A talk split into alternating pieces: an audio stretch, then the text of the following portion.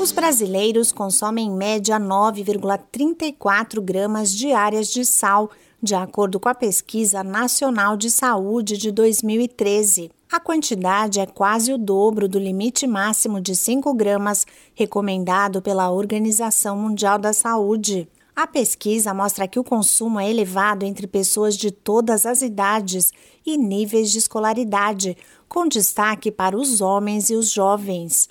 Um dado preocupante é que a maioria não percebe que exagera no uso do sal. O estudo analisou o sangue e a urina de cerca de 9 mil brasileiros e foi divulgado pelo Ministério da Saúde.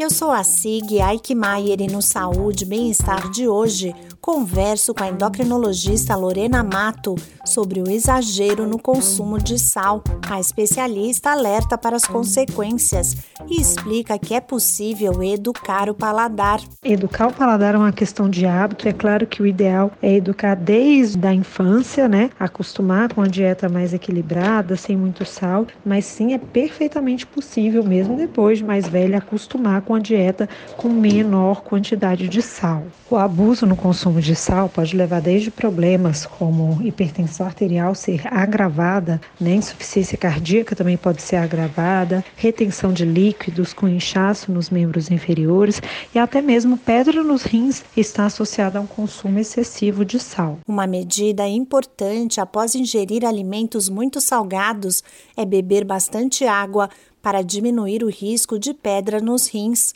mas o ideal é prevenir o consumo, alerta endocrinologista. Para quem tem dificuldade em reduzir o sal, ela lembra que existem outras opções para temperar os alimentos. Diversos temperos podem ser utilizados para dar sabor ao alimento, não somente o sal. Ervas desidratadas, diversas ervas, tempero com base de ervas, alecrim, manjericão, é, várias opções. A gente pode utilizar alguns tipos de pimenta com sabor para temperar os alimentos. Então, essa falta de tempero, o sal é uma forma fácil de temperar, mas os alimentos podem ficar perfeitamente saborosos com um bom tempero, mesmo sem excesso de sal. A médica reforça que o sal possui iodo, substância essencial para o bom funcionamento da tireoide. Por isso, o ideal é manter o uso do produto na dieta, mas em quantidades normais, sem exagerar. Esse podcast é uma produção da Rádio 2.